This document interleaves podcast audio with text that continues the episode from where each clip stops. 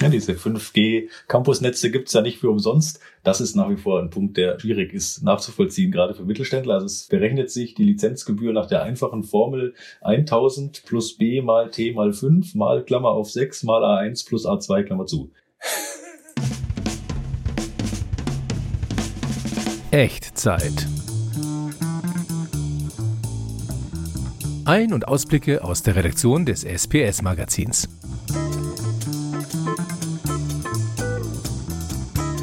Herzlich willkommen zu unserer nächsten Folge von Echtzeit, dem Redaktionspodcast des SBS-Magazins. Schön, dass ihr wieder reingeschaltet habt. Mein Name ist Wolfgang Kreuslich, einer der Chefredakteure des SBS-Magazins. Mein Name ist Mathis Bayerdörfer, ebenfalls Chefredakteur des SBS-Magazins. Und mein Name ist Jürgen Wirz, Redakteur des SBS-Magazins und leitender Redakteur des Magazins Schallschrankbau. Wir haben heute ein spannendes Thema dabei, 5G, also die ganze Möglichkeit der Vernetzung drahtlos, auch in Fabriken natürlich, auch in der Automatisierung. Bevor wir da aber tiefer einsteigen, vielleicht zwei, drei Blicke zurück in die aktuelle Woche und die letzte, was an aktuellen Themen da war. Fünf Minuten, ein bisschen aktuelles, bevor wir in 5G einsteigen. Mathis, was war los die letzten Tage? Ich muss gestehen, ich war ja letzte Woche fast komplett im Urlaub und die, diese Woche war noch nicht viel Offizielles. Es gab gestern eine ganz spannende Pressekonferenz des Technologieclusters ITS OWL. Die ähm, haben sich entschieden, nicht bei der digitalen Hannover Messe direkt mitzumachen, sondern ihr eigenes digitales Event zu machen. Haben aber nebenher auch betont, äh, dass ja digitale Events am meisten Sinn machen, wenn viele mitmachen. Also es, war, äh, es, es zeigt so ein bisschen das Dilemma im Moment. Es gibt einfach so viele Digitalformate und ich glaube, dass die Leute, die sonst auf eine Messe gehen würden, um viele äh, Anbieter von Automatisierungstechnik zu treffen, im Moment gar nicht wissen, wo sie eigentlich überall hingehen sollten. Mhm, mhm. Webinare, ähm, digitale Messen, äh, ja, gibt es tausend Veranstaltungen, richtig. Genau. Da, da passt bei mir vielleicht ganz gut dazu. Ich war auf einer auch digitalen äh, Presseveranstaltung, respektive ja, Eröffnungsfeierlichkeit von Panasonic Europe.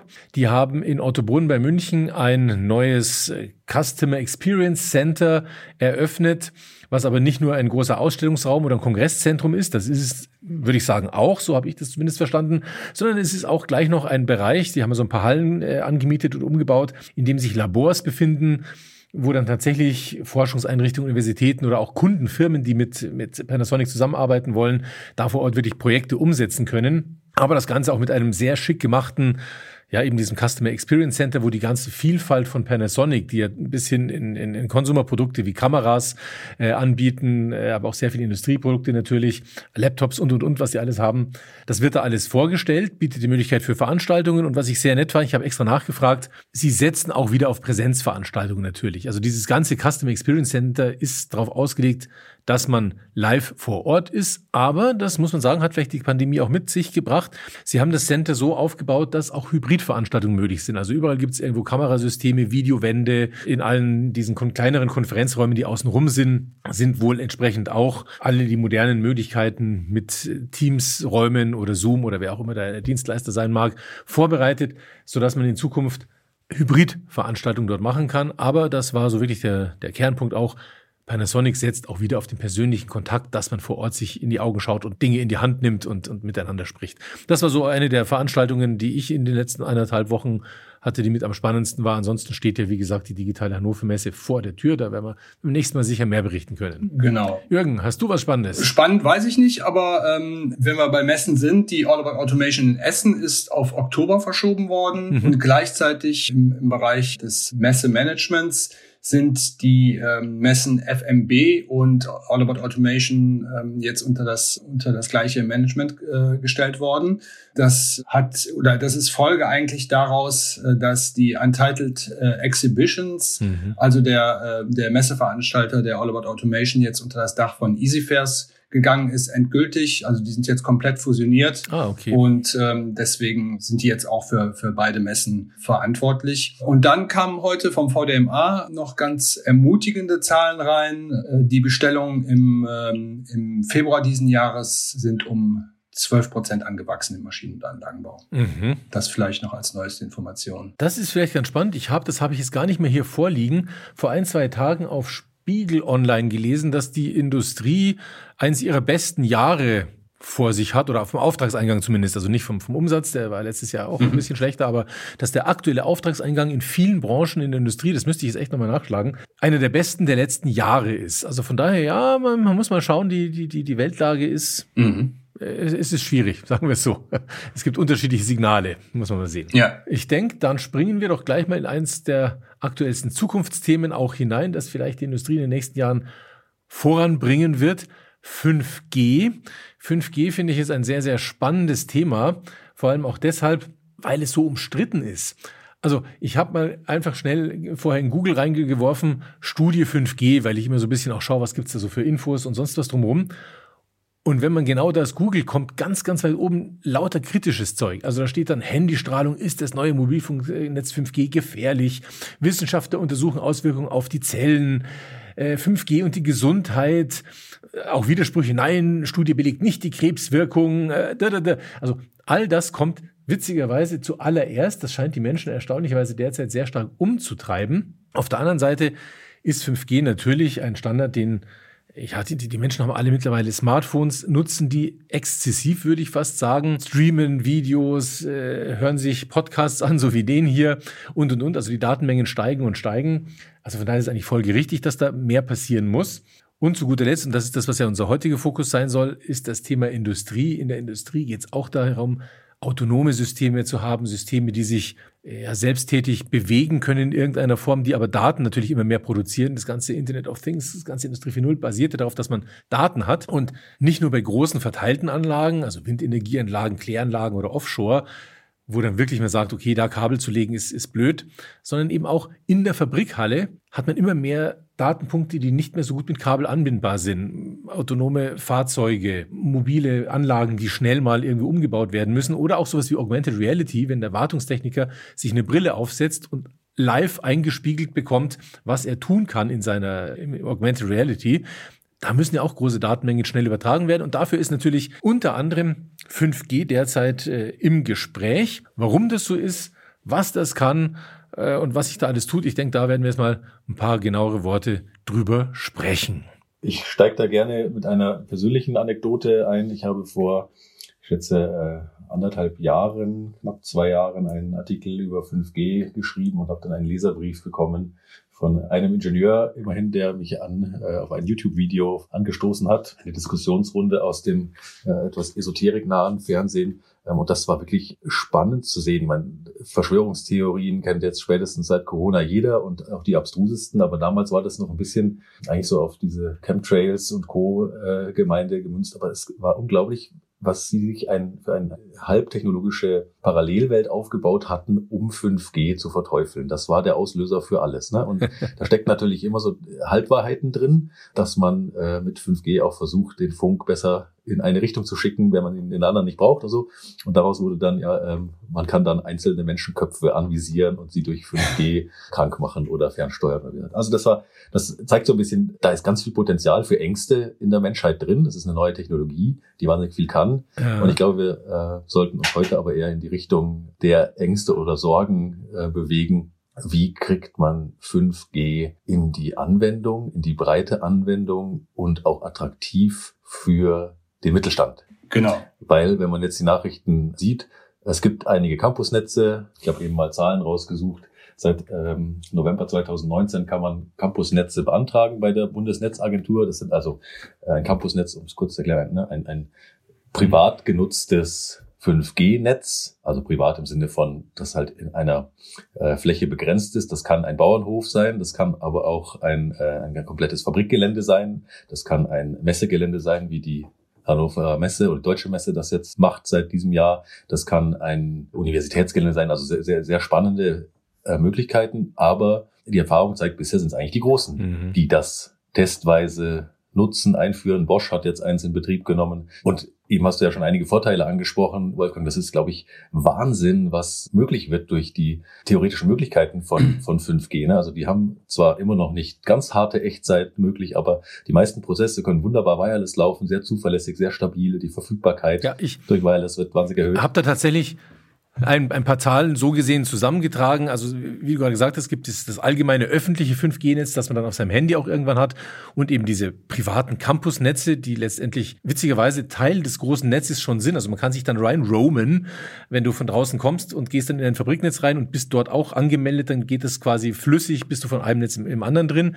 Aber die, die, die Zahlen und Daten und Fakten sind natürlich schon beeindruckend. Also man hat das bewährte Roaming-Prinzip. Damit ist das Ganze schon mal ein bisschen besser als, als manche WLAN-Konzepte. Man hat sehr geringe Latenzen, die hast du gerade schon erwähnt. Äh, die liegen bei 40 Millisekunden bei der Operator Edge Cloud nennt sich das. Also wenn der Operator, der Dienstleister, die Telekom, Vodafone oder wer auch immer das macht, wenn der die Daten handelt, dann ist man da bei 40 Millisekunden. Wenn man aber eine Campus Edge Cloud macht, also quasi einen eigenen Edge Computing äh, Service in der eigenen Fabrik hat, dann kommt man auf unter 20 Millisekunden, teilweise bis zu 10 Millisekunden runter, was letztendlich die äh, Return Trip Time die garantierte ist, die ein Signal von einer Seite, bis es wieder zurückkommt, an Laufzeit hat. Und das ist natürlich äh, schon schon sehr schnell. Und auch die Datenübertragungsraten, die sind so hoch. Am besten kann man sich das vorstellen. Man weiß, ein Terabyte ist eine große Festplatte. Die kann da innerhalb von einer Minute und 40 Sekunden heruntergeladen werden, wenn optimale Bedingungen da sind. Und auch die Zahl der verbundenen Geräte soll eine Million verbundene Geräte pro Quadratkilometer sein. Und letzter Punkt vielleicht aus den technischen Details, den ich beeindruckend finde. Ortungsgenauigkeit. Man kann ja über Mobilfunk auch orten. Das ist ja das, was auch jetzt immer schon passiert. Mobilfunk, Verbindungsbewegungsdaten, die ganzen minutengenauen Stauzeitmessungen, die wir heute kriegen, kommen ja daher, dass die Ortungsdaten der Handys in den Autos äh, getrackt werden und man dann sieht, wie langsam oder schnell sich die Handys durch die Straßen bewegen. Und damit werden die also auf ein paar Meter genau geortet. Das reicht für eine Verkehrsmessung.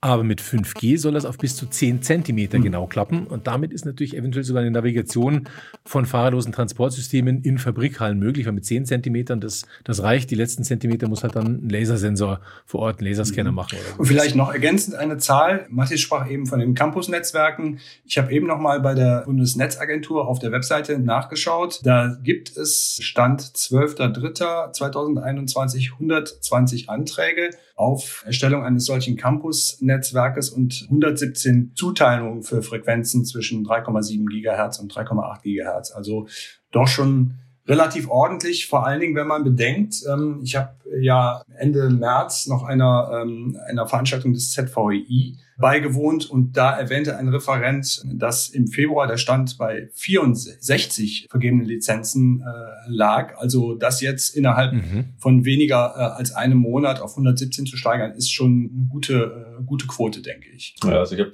September-Zahlen, da waren es in der Tat auch äh, knapp 80 Anträge, September 2020. Also das mhm. scheint jetzt doch ordentlich an Fahrt aufzunehmen. Ja, ja, ja. ja.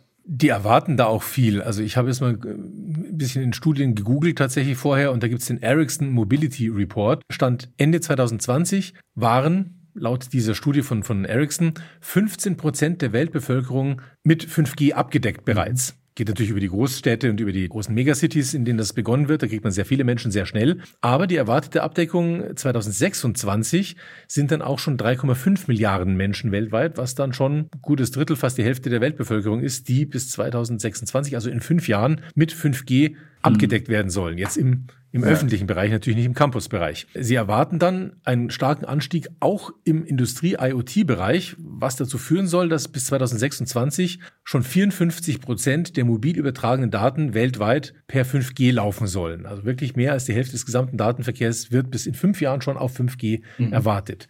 Das finde ich ist schon ganz ja. erstaunlich.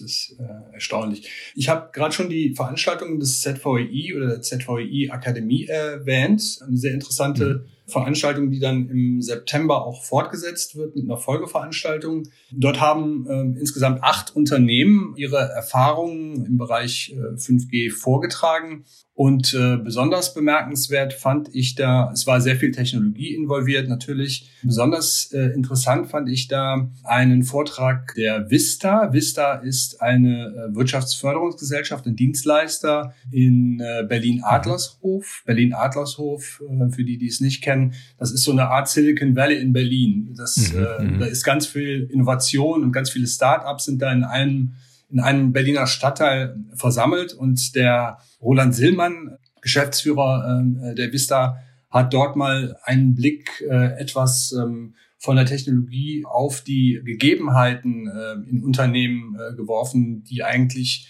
vorhanden sein müssen, um 5G zu implementieren tatsächlich. Und ähm, da hat er zunächst mhm. mal geschildert, wie denn so bei vergangenen Technologien so die Adaptionsdauer war. Also bis äh, bis äh, Technologien wirklich von einem, von einem großen Teil genutzt wurden. Und die Adaptionsdauer hat er dann so definiert, dass es mindestens 50 Millionen Nutzer haben musste. Und ähm, da hat er erwähnt, dass, mhm. dass das Automobil beispielsweise, äh, dass es 62 Jahre gedauert hat, äh, bis 50 Millionen Nutzer vorhanden waren. Beim Telefon waren es waren es 50 Jahre.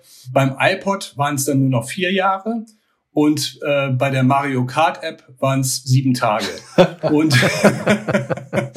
und ähm, seine These war, dass bei 5G, äh, bei den unterschiedlichen Produkten, die dann zutage treten werden, dass dann irgendwas zwischen dem iPod, also vier Jahren und wenigen Tagen sein wird, bis das äh, in Gro adaptiert wird. Das fand ich eigentlich äh, ganz interessant diese, diese These. Und weil Mattis eben auch sagte, dass das im Moment natürlich gerade auch bei den Campus-Netzwerken eher noch von den, von den Großen äh, beantragt wird und, und vorangetrieben wird, wie das ja allgemein beim Thema Digitalisierung der Fall ist. Er äh, hat dann aber auch nochmal verwiesen, was das eigentlich für Vorteile gerade für kleine und mittlere Unternehmen hat, wenn, wenn sie diese, diese Technologie mhm nutzen und ähm, hatte da das Beispiel äh, eines Kunden. Und zwar ist das eine kleine Firma, die ein ähm, Wasseranalysesystem entwickelt hat. Mhm. Und für die war es bisher natürlich kein Problem, aufgrund des Internets ihr Produkt zu vertreiben. Es war aber für sie im Vergleich zu den großen Anbietern äh, immer ein Problem, einen entsprechenden Service, wie es große Firmen durch weltweite Vertriebsnetze gewährleisten kann, aufzusetzen. Mhm. Und die sind jetzt halt im Bereich der, äh, des Troubleshootings ihres Wasseranalysesystems ähm, auf die Virtual Reality umgestiegen und lassen praktisch jetzt die Anwender ähm, ihr Produkt warten unter, unter deren Anleitung. Also das war ein gutes Beispiel, fand ich, ähm, für die Möglichkeiten, die 5G äh, eröffnet, mhm. äh, um auch kleine Unternehmen konkurrenzfähig zu machen und eventuell auch ähm, ja, große Firmen ein bisschen dazu in die, in die, in die Situation zu versetzen, ähm, da aufzupassen, dass ihnen auch jetzt von bisher nicht vermuteter Seite Konkurrenz droht. Die Frage, die man sich stellen muss, ich meine, du hast Mathis vorher auch schon gesagt, man muss sich überlegen, was bringt das für kleinere Unternehmen, für den Mittelstand oder was braucht man überhaupt, um es einzuführen? Und die erste Frage davor ist ja vielleicht sogar, was bringt es mir denn im Vergleich zu meinem bisherigen System für einen Vorteil? Also ich habe jetzt Maschinen, die sind vernetzt mit Bussystemen, da laufen Kabel, die Gefahren sind da gering. Klar kann man mit dem Gabelstapler äh, irgendwo ranfahren und übers Kabel drüber fahren und dann ist die Verbindung auch abgerissen. Aber im Großen und Ganzen ist es natürlich sehr zuverlässig. Also wie soll ich jetzt anfangen? Warum soll ich anfangen, mit Drahtlosverbindungen in der Werkhalle zu agieren. Es ist ja auch gelerntes Verhalten, dass drahtlose Kommunikation nicht so zuverlässig ist. Man kennt das vom WLAN, irgendwann ist es mal schlecht und dann ruckelt das Bild, wenn man ein Video anschauen will, das ist blöd. Und dann kennt man das auch noch in der Fabrikhalle, da sind elektromagnetische Störfelder, da ist irgendwie in der hinteren Ecke ein Schweißroboter, der die ganze Zeit seinen, seinen Funkenstrahl durch die Gegend jagt. Das sind andere große Antriebe, Elektromotoren. Das ist einfach ein Umfeld, das ist nicht so einfach. Ich sage mal, generell hat die drahtlose Übertragung im Industrieumfeld wenn man mit WLAN jetzt auch mal anfängt und sehr schlecht und solchen Ruf. Geschichten eigentlich ja. ihren schlechten Ruf, ja, weil weil sie ist nicht zuverlässig und die Maschine muss immer laufen und jetzt kommt da irgendjemand und sagt, jetzt machen wir es noch mit Mobilfunk, was ja irgendwie eigentlich noch mal unzuverlässiger gefühlt ist, weil der Router nicht in der Nähe ist. Also ist dann schon die Frage, warum sollte man das tun? Was was was sind da die Antworten, die ihr gehört habt bis jetzt? Also ich denke, es sprechen einige der Industrie 4.0 Features dafür der Bekannten. Du hast ja eben auch schon erzählt, es wird alles datenintensiver und es wird alles intelligenter. Und zu überlegen, ich habe jetzt viele smarte Feldgeräte und lasse die Daten in hoher äh, Masse und hoher Geschwindigkeit erfassen und schicke die durch das klassische Kommunikationsnetz in der Fabrik von der Feldebene über die Steuerungsebene in die Leitebene bis hin in irgendwelche IT-Ebenen oder in die Cloud bis da, wo es hin soll.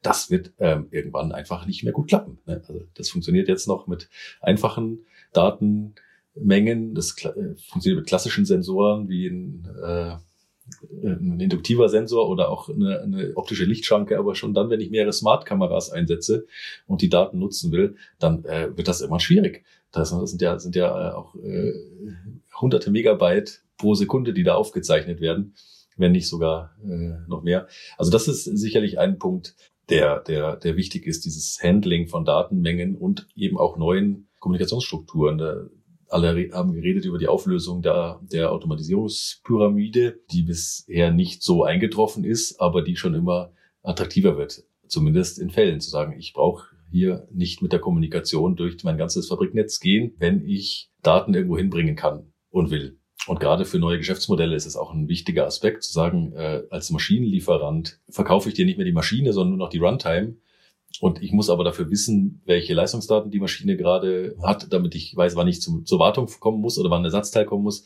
Dann will ich natürlich die, diese Daten erfassen von der Maschine und will die auslesen können. Mein Anwender oder mein Kunde will ja aber sicher nicht, dass ich die über sein Netz auslese, sondern da freut sich, wenn ich dann ein, ein, eine Abkürzung nehme für diese Daten. Das ist ganz mhm. oft der Fall im Moment. Bevor ich irgendeine Fernwartungslösung direkt ins große Fabriknetz einbinde, aus Sicherheitsgründen, macht man das direkt über einen kleinen Router an der Seite vorbei. Und das wird immer mehr kommen. Also Sicherheitsgründe, neue Geschäftsmodelle etc. Und da, dafür bietet sich natürlich drahtlos an per se. Also ich glaube auch die, hm. die großen Datenmengen sind sicherlich ein wahnsinniger Treiber, was das angeht. Also du hast gerade gesagt, smarte Kameras, aber auch die Sensoren werden ja immer, immer klüger. Aber weil sie intelligenter werden, auch das sehe ich so als, als wichtigen Punkt an, haben die ja mittlerweile Software auf sich sitzen. Also so ein intelligenter Sensor, da ist ja eine kleine Software, eine Firmware ist das dann drauf, ein Programm. Und dieses Programm kann natürlich irgendwann wahlweise einen Fehler haben, der behoben werden sollte, vorsichtshalber. Oder aber es kann sogar eine Funktionserweiterung geben mit einem Firmware-Update, dass das Ding immer plötzlich mehr kann. Das ist im Konsumerbereich mittlerweile gang und gäbe. Und dazu brauchst du natürlich dann einen einigermaßen leistungsfähigen Datenzugang wirklich an den Endpoint, an das Gerät, an die einzelne kleine Steuerung, an den einzelnen Sensor, an die Lichtschranke, an irgendwas ran. Und wenn du dann in der entsprechenden Bandbreite natürlich Kabel verlegen willst an sowas und das womöglich sogar noch Brownfield im, im, im Retrofit, dann wird man wahnsinnig. Und da ist natürlich 5G auch für kleine Unternehmen ein Vorteil zu sagen, ich kann mir eine moderne Steuerung, einen modernen Sensor, irgendein modernes Bauteil in die Maschine einbauen und muss mir um die Verkabelung eigentlich keine großen Gedanken machen, weil das Ding über die Luft sich vernetzt, wenn man so will. Also das ist sicherlich ein, ein, großer Vorteil, ja. Ich denke, man muss auch darauf hinweisen, dass ja tatsächlich die, ähm, die Zuverlässigkeit, wenn man das jetzt mal in äh, Relation zu den bisherigen Funktechnologien setzt, deutlich, deutlich zunimmt. Ein Beispiel dafür ist, ähm, das ist mir aufgefallen bei der Einarbeitung in das Thema dieses Network Slicing. Mhm. Äh, Network Slicing äh, bedeutet, dass du ein lokales 5G-Netz in unterschiedlich logisch getrennte äh, Netze zerlegen kannst und diesen äh, getrennten Netzen bestimmte Aufgaben zuweisen kannst. Und die können halt auch im Parallelbetrieb äh, miteinander funktionieren. Also du kannst da sehr dezidiert und dann auch störungsfrei äh, untereinander den, äh, diesen, diesem 5G-Netz unterschiedliche Aufgaben zuweisen. Und äh, das ist ja ein, ein riesiger Vorteil gegenüber bisherigen Technologien, denke ich. Mhm, mh. Gibt es denn schon nebenbei mal so in den Raum gefragt, kennt ihr schon aktiv Geräte, die als 5G-ready angepriesen werden? Oder ist das jetzt aus eurer Erfahrung immer noch so ein Projektgeschäft, dass man quasi sich einen der entsprechenden Dienstleister, ob das jetzt T-Systems ist oder Vodafone oder keine Ahnung, es gibt ja auch andere Dienstleister, die als, als, Spezialindustriedienstleister auftreten und solche Vernetzung vorantreiben, dass man sich die holen muss und die machen einem den Edge-Server rein und machen einem den Funkmasten hin und dann bindet man eigentlich seine normalen Geräte wieder an, an so eine ja. Zwischenstufe. Also ich glaube, das ist ein ganz kritischer Punkt, den du angesprochen hast, Wolfgang. Ich auch kleine Anekdote. Januar 2020 war ich äh, in der Ego-Fabrik in Aachen, diese ähm, Elektro-Kleinautos. Die hatten das erste Campusnetz, was ich live gesehen habe, mhm. 5G, haben es aber nicht genutzt, sondern die haben gesagt, das ist theoretisch da, wir haben das, aber die Technik und die gesamte Struktur in der Fabrik ist noch nicht 5G. Um auf deine Frage zurückzukommen, im SBS-Magazin sind wir sehr komponentengetrieben. Wir berichten ja über jede neue, mhm. neues Gerät, neue Komponente für die Automatisierungstechnik.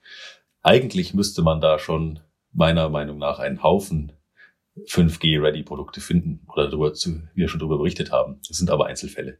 Es gibt zum Beispiel einen ersten Router, den Phoenix Contact für 5G zusammen mit Qualcomm entwickelt hat. Mhm. Das äh, war Mitte letzten Jahres, dass da die Meldung kam. Es kam Ende letzten Jahres eine Meldung von der Firma Helmholtz, die jetzt auch ihre Router 5G ready machen. Das ist aber echt die Ausnahme. Also das ähm, ich hätte auch noch ein Beispiel. Es gibt ja. es, von der Firma Siemens äh, gibt es einen Router, der ähm, Scalens MUM 8561, der ähm, ist nach dem Release 15 ausgelegt. Ähm, nach, nach 5G. Release 15 ist das erste Release. Ähm, es sind noch äh, 16, 17, 18 geplant. Ich glaube, äh, der Zeithorizont äh, geht da Für 18 gibt's noch gar keinen. Äh, Release 17 soll äh, Mitte 2022 äh, rauskommen. Übrigens die, äh, die Latenzzeit der Releases bei 5G zu den marktfähigen Produkten beträgt wohl derzeit ähm, 12 bis 18 Monate, meistens aber sogar 24 Monate. Also zwei Jahre nach dem jüngsten Release kommen dann in, in der Regel dann die äh, marktfähigen Produkte raus, äh, die sich an diesem Release äh, orientieren. Die Beispiele, die ihr gerade genannt habt, das sind Router. Das sind also Netzwerkkomponenten, die ein vorhandenes Netz mit 5G in irgendeiner Form verbinden. Die Idee, dass am Ende einzelne Endgeräte sogar 5G-fähig sind. Ich meine, natürlich muss jetzt nicht jeder Sensor 5G-fähig sein. Das ist ja Wahnsinn, in jeden Sensor einen Mobilfunksender reinzubauen. Aber dass es tatsächlich die Idee gibt, dass gewisse Steuerung, eine SPS mit integriertem 5G da ist dass man die quasi an eine Maschine steckt und die muss gar nicht mehr an den Router gesetzt werden. Oder dass tatsächlich vielleicht eine, eine Kamera, die an einem Roboter dran ist, oder vielleicht eine sonstige äh, Qualitätssicherungsüberwachung machen kann, dass die Kamera per se schon 5G integriert hat, damit man nicht ein 10 Gigabit Ethernet-Kabel zusätzlich an die Maschine bauen muss, damit die hohen Datenmengen an den entsprechenden Bildverarbeitungsrechner übertragen werden können, sondern dass das die Kamera schon kann, das fehlt mir tatsächlich noch. Entweder ist da die, die Industrie noch nicht so weit oder sie trauen sich noch nicht, weil sie noch nicht glauben, dass das so schnell Fuß fasst. Also da muss ich auch sagen, aber vielleicht können uns ja unsere Zuhörer, wenn die selber solche Produkte kennen und schon im Einsatz haben, da gern auch mal äh, eine Mail schreiben oder auf LinkedIn äh, anfunken. Das, da freuen wir uns und bringen es in der nächsten, im nächsten Podcast sicher auch mit raus. Aber mir ist das tatsächlich noch nicht untergekommen, mhm. dass solche Komponenten unterhalb der Netzwerkkomponenten wie Router, Switches oder ähnliche Sachen äh, schon 5G-fähig wären. Ich glaube, dass wir hier ein, ein Problem haben, was äh, auch wo es eine Analogie zu TSN gibt. Das sind Standards, die sehr neu, sehr spannend sind aber sie sind halt auch noch nicht ganz fertig. Und äh, wer sich da vorwagt, der geht ein gewisses Risiko ein. Jetzt haben wir bei TSN Firmen wie B&R oder auch Mitsubishi Electric, die da schon sehr vorweggehen, um das, das Schlagwort TSN für sich zu nutzen. Ähm, inwieweit die dann ihre Lösungen noch anpassen müssen, wenn sich die Standards noch verändern, wird man sehen. Und so ist es bei 5G vermutlich auch. Ganz wichtig ist ja, für den Einsatz in der Industrie und in wirklich zeitkritischen Einsatz dieser ähm, URLLC-Standard. Der steht für Ultra Reliable and Low Latency Communications. Und der ist, äh, soweit ich weiß, noch nicht fertig für 5G äh, entwickelt. Ich war letztes Jahr bei dem Professor Fettweis von der Uni in Dresden. Der ist einer der Initiatoren dieses Standards und der hatte in Aussicht gestellt, dass das auch 2022 fertig wird. Und dann soll die Latenzzeit auch wirklich nochmal runtergehen, nämlich in Richtung unter einer Millisekunde. So zumindest das Ziel. Und das wäre natürlich dann für Motion kritische Anwendungen sehr, sehr gut. Da sind wir schon sehr echtzeitig. Genau. Also mit einer Millisekunde das sind wir sehr, sehr, sehr aber echtzeitig. Im Moment ist es halt äh, noch nicht so klar, wann, wie, wo kommt das.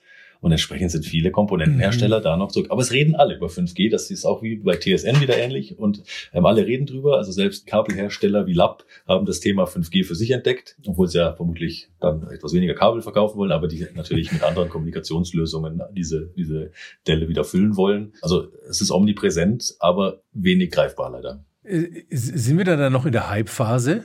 Ist das noch ist das Hype und noch gar nicht real? Eigentlich? Ich denke, es ist auf jeden Fall noch ein Großteil Hype und neben der ähm, Implementierung oder den Schwierigkeiten bei der Implementierung der Technologie, da, da kann ich auch nochmal auf die äh, eben erwähnte äh, ZVI-Veranstaltung äh, zurückkommen, ist es ja auch ein, ähm, eine Herausforderung, die, ähm, die bestimmten Rahmenbedingungen innerhalb eines Unternehmens zur Implementierung dieser Technologie überhaupt zu schaffen. Äh, Stichwort Kulturwandel. Also es sind ja beispielsweise wurde erwähnt, dass völlig neue, das weiß der Mattis äh, aus dem Bereich Robotika auch, mhm. äh, Sozialpartnerschaften da zum Tragen kommen, äh, in der Mensch-Maschinen-Kommunikation beispielsweise.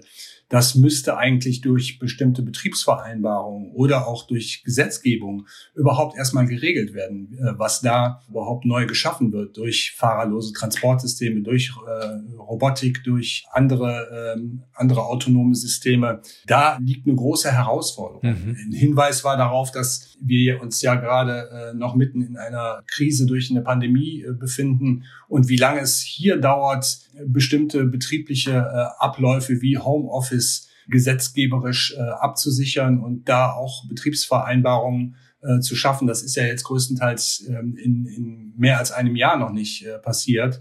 Mhm. Wenn, wenn sowas wie bei 5G nicht krisengetrieben ist, ähm, wie lange wird es da dauern, bis bestimmte Voraussetzungen geschaffen werden? Also das ähm, ist auch noch eine, eine Hürde, die sicherlich zu nehmen ist. Wobei auf der anderen Seite manche Sachen sind, finde ich, erstaunlich schnell gegangen. Das iPhone ist 2006 auf den Markt gekommen das iPad 2010 und da waren viele Firmen, die gesagt haben, ja, Touch, aber so für die Bedienung von Maschinen, die Leute haben Handschuhe an, das braucht alles, das geht nicht so gut. Und da war es aber recht schnell, da war es sicher auch nicht ein halbes Jahr, aber innerhalb weniger Jahre hatte fast jeder äh, Bediengerätehersteller in irgendeiner Form ein Touch-Display dabei. Ja, ja. Ja, ist aber auch die Frage, wie weit man guckt, gerade bei diesen Roboter-Programmiersystemen. Damit kann man natürlich einfache Sachen programmieren. Da kann man vorher eingespeicherte Sachen ähm, anwählen und auswählen. Wenn man richtig tief in die äh, Programmierung will und auch bei der Maschine in die, in die Einstellung, in die Betriebnahme, dann hängt man immer noch mit klassischen äh, Codezeilen dran, die natürlich über Touch nicht funktionieren. Es ist alles eine Erleichterung bis zum gewissen Grade. Und da ist auch die Frage, wann, wann kommt dieser Komfortfaktor im Bereich 5. Ja, wann, wann ist der Nutzen bei genau, 5G genau. so hoch, dass die Leute sagen, jetzt finde ich es so cool, dass ich es haben ja. muss, weil's, weil irgendwas mir so einen Vorteil bringt bei 5G. Warten wir noch. Da ist die Frage, was ist das Killer-Feature? Was ist das Killer-Feature, warum die Industrie du sagt, jetzt Du hast ja aber eben angesprochen, ne, das Beispiel Smartphone und also iPhone und iPad, das kam aus der Konsumerecke. Ich bin gespannt, ob sie auch da was tut in Richtung 5G. Du hast jetzt auf deinem neuen Handy 5G, es gibt 5G theoretisch, aber wo sind denn auch im Konsumerumfeld die Funktionen?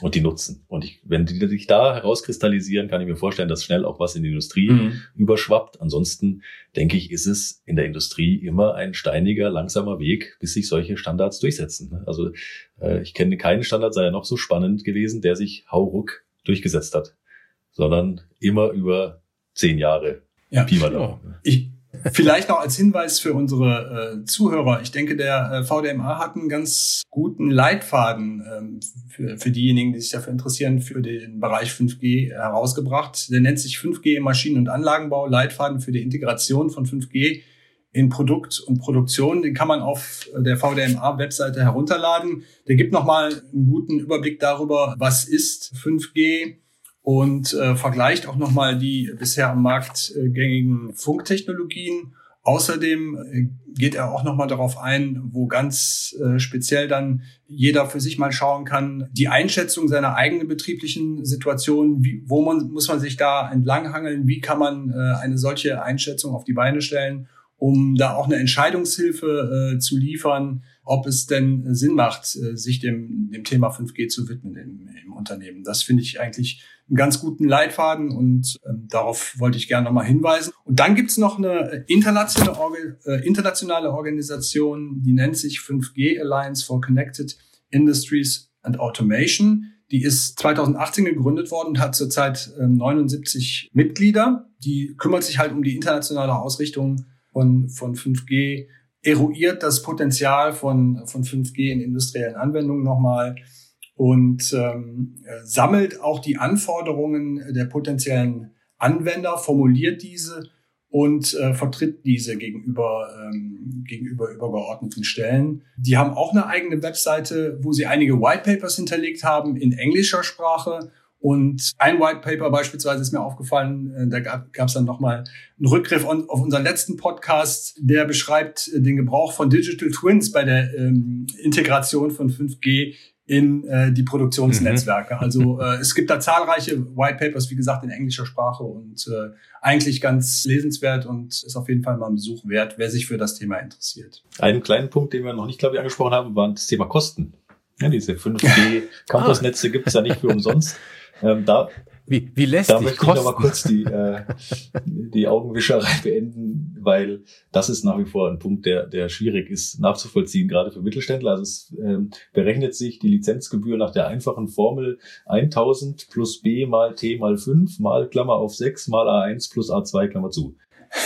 Welchen Provider hast du es gerade zitiert? Äh, das ist in der Tat eine offizielle Formel, glaube ich, der Bundesnetzagentur. Ah, okay. Da geht es natürlich um ähm, den, die Frequenz, den Zeitraum, ähm, die, die Quadratkilometer Anzahl, die genutzt werden soll. Aber man kann ein paar Beispiele aus der Praxis geben, wo es scheinbar die Zahlen aufgehen. Also ein Beispiel ist hier irgendwie äh, 1500 Euro beispielsweise für einen Bauernhof und 50.000 für eine Fabrik. Das ist natürlich sehr pauschal. Da geht es jetzt auch nur um die Grundgebühr. Aber es gibt in der Tat noch ein paar Beispiele. Also BMW hat wohl auf einem halben Quadratkilometer Kosten von 11.000 Euro Grundgebühr gehabt BASF für 8,2 Quadratkilometer 165.000 Euro und der Hamburger Hafen mit 72 Quadratkilometern 1,4 Millionen.